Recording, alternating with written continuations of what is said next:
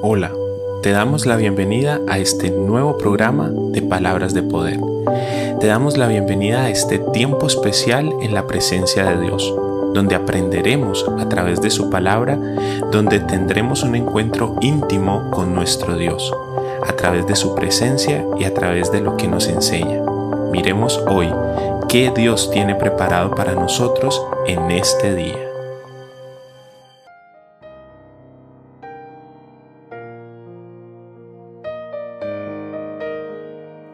Qué gran bendición estar nuevamente acá. Seguimos avanzando en este tema hermoso acerca de las promesas de Dios para nuestra vida. Hemos compartido a través de todo este tiempo, a través de todos estos episodios, lo que Dios quiere que nosotros entendamos a través de esas promesas.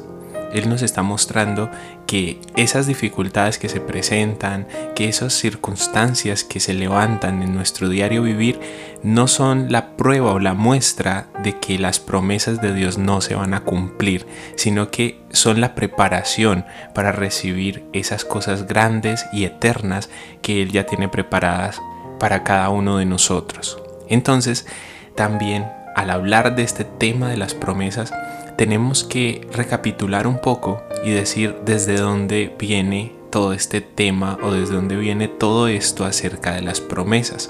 Resulta de que Dios eligió a un hombre y a ese hombre empezó a darle promesas. Y estamos hablando de Abraham, en Ur de los Caldeos. Él dice, sal de tu tierra y de tu parentela y yo te mostraré el lugar de donde, donde debes de ir. Y entonces Abraham salió con un montón de promesas desde su tierra que era una tierra natural, normal, pagana, igualmente llena de un montón de cosas. Los historiadores y científicos que han estudiado esta palabra dicen que Ur de los Caldeos era un lugar de idolatría, un lugar de hechicería. Entonces el Señor quería bendecir a Abraham, el Señor quería formar una nación, el Señor quería formar... Eh, un pueblo, entonces en Abraham vio ese, ese destello de, de pasión, ese destello de fe y dijo, voy a, hacerlo a través de esta persona. Y empezó a darle un montón de promesas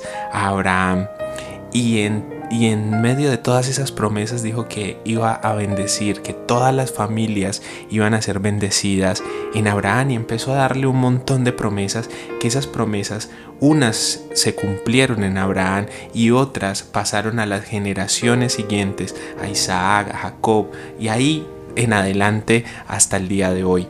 Pero resulta de que en un punto de la historia esas promesas eran solamente para ese pueblo que Dios eligió. Dios les eligió a un solo hombre y de ese solo hombre salió una nación entera. Y estamos hablando de el pueblo de Israel. Entonces, la palabra de Dios nos muestra que todas esas promesas eran para los israelitas, para los judíos. Y nosotros los que nos llama la palabra de Dios como gentiles, que no hacemos parte de ese pueblo o que no hacíamos parte de ese pueblo de Israel, entonces no teníamos parte en esas promesas. Y vemos la inferencia, vamos a, ver en la palabra de Dios en este, en este día, en este episodio, que Jesús le dice a una mujer que no era judía, que se acerca a pedir al maestro, y el, Señor Jesús le dice, ¿cómo voy a darle el pan de los hijos a los perros? Y entonces la señora le dice, con toda esa fe y toda esa convicción, le dice, aún los perros comen la miga del pan que cae de la mesa de sus amos. Entonces ve esa fe que hay en esa persona y empieza a haber un cambio para nosotros, empieza a haber una, una transformación para nosotros. La palabra de Dios declara que Jesús a los suyos vino, pero los suyos no le recibieron. No le reconocieron como Dios, no le reconocieron como el Mesías. Entonces, más a todos los que le recibieron y a los que creen en su nombre, les dio la potestad de ser hechos hijos de Dios. Y ahí entró nuestra salvación porque el pueblo al que él fue enviado, ese pueblo no le recibió, ese pueblo no le aceptó como lo que él era. Solo algunos pocos aceptaron que él era el Mesías, pero la gran mayoría no lo tomaron como tal. Entonces, esa salvación se extendió para todos nosotros.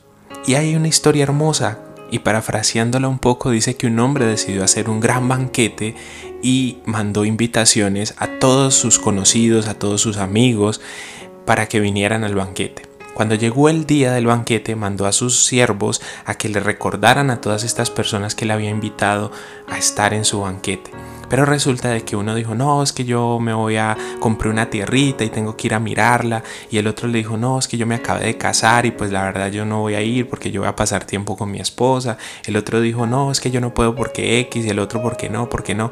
Entonces los, los siervos, los, los sirvientes de este señor vinieron y le dijeron, ya toda la fiesta está preparada, pero nadie va a venir porque no quisieron. Entonces mandó a que recogieran a todos los que encontraran en el camino, a, a los que conocían, a los que no conocían, a todas las personas que encontraran, que las trajeran a ese gran banquete. Eso fue lo que pasó con nosotros.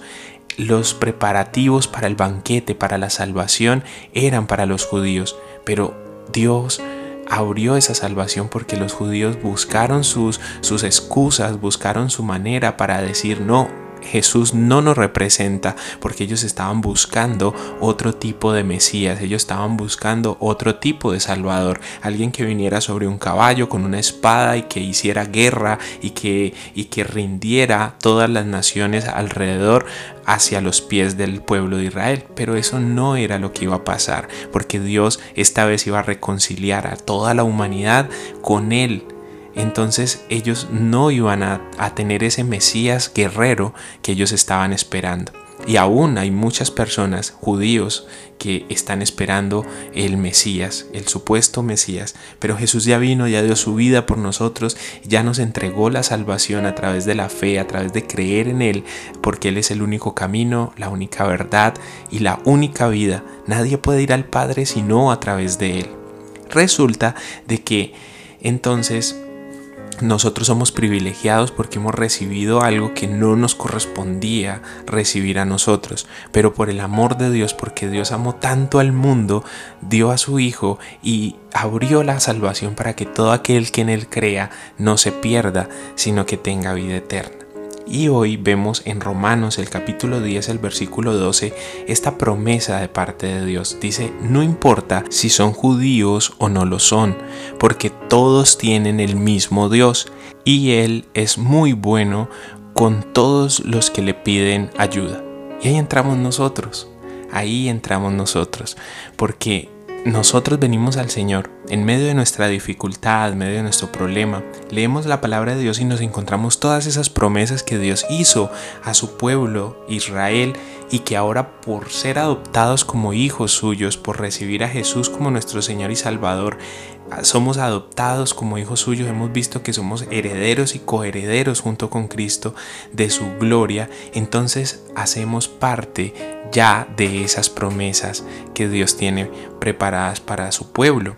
Porque antes no éramos pueblo, dice la palabra de Dios, pero ahora sois pueblo adquirido por Dios, real sacerdocio, linaje escogido, para anunciar las virtudes de aquel que os llamó de las tinieblas a su luz admirable. Entonces, antes no teníamos ese título de pueblo porque éramos gentiles, pero ahora hacemos parte del pueblo de Dios, hacemos parte de sus hijos y contamos con esas promesas que Él tiene para nosotros. Entonces, somos aceptados como sus hijos y tenemos este gran Dios que es el mismo Dios de todos y que es muy bueno con todos los que le piden ayuda. Entonces no dudes en entrar a la presencia de Dios y decirle, Señor, aquí estoy como tu hijo a pedirte, por favor, ayúdame en esto, ayúdame en lo otro, mira que estoy pasando esta circunstancia, mira que me están acusando de esto, mira que me están eh, em, mintiendo acerca de mí en esta situación, mira que están juzgándome por esto, mira que tengo dificultades con mi relación con mi familia, tengo dificultades en mi trabajo,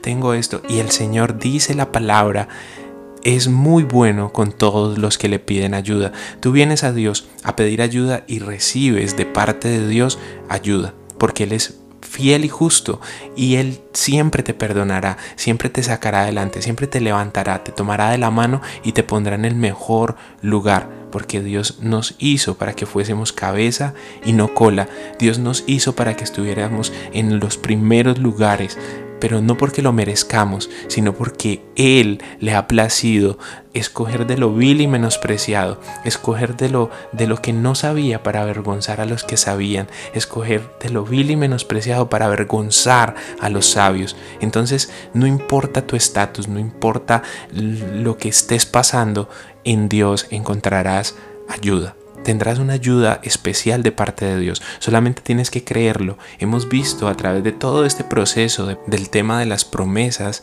cómo Dios a través de nuestra fe está cumpliendo y está haciendo en su tiempo perfecto en nosotros lo que Él ya ideó desde el principio. Entonces, tengamos paciencia, tengamos la conciencia plena y puesta en que Dios sí responde en su tiempo perfecto. Oremos. Señor, en este momento te damos gracias porque no importa si somos judíos o no lo somos, porque no importa si somos contados como gentiles o como judíos, Tú nos bendices, tú estás pendiente de nosotros, porque tu salvación con Jesús se abrió para la humanidad entera. Y yo hago parte de esa humanidad. Jesús vino a morir por el mundo y yo hago parte de ese mundo. Jesús vino a morir por mí. Jesús vino a restaurar mi vida, a restaurar mi familia, a restaurar mi reputación. Jesús vino a restaurar lo que se había perdido. Y yo andaba perdido en mis malos caminos, andaba perdido en mi mala manera de vivir, en mis malos pensamientos, pero Él vino a rescatarme. Hoy pongo mi vida delante de la presencia de Dios y declaro en el nombre poderoso de Jesús de que todas estas promesas hechas a tus siervos, hechas a tus hijos, vienen y son afectivas también para mí. Estas promesas de que eres pastor y que nada nos faltará. Estas promesas de que estás con nosotros hasta el fin del mundo. Estas promesas de que donde quiera que nosotros vayamos vamos a estar con tu protección y bajo tu cobertura son también para nosotros y las creemos y las confesamos todos los días porque para eso son esas palabras. Esas palabras son para que a través de nuestras palabras, a través de nuestra voz, a través de nuestra, de nuestra boca, salga la bendición de cada una de esas promesas, diciéndote, Señor, tú prometiste yo vengo a pedirte eso que prometiste para mi vida. Yo vengo a decirte, Dios, haz real esas promesas en mi vida. Te lo pido en el nombre poderoso de Jesús. Amén y amén.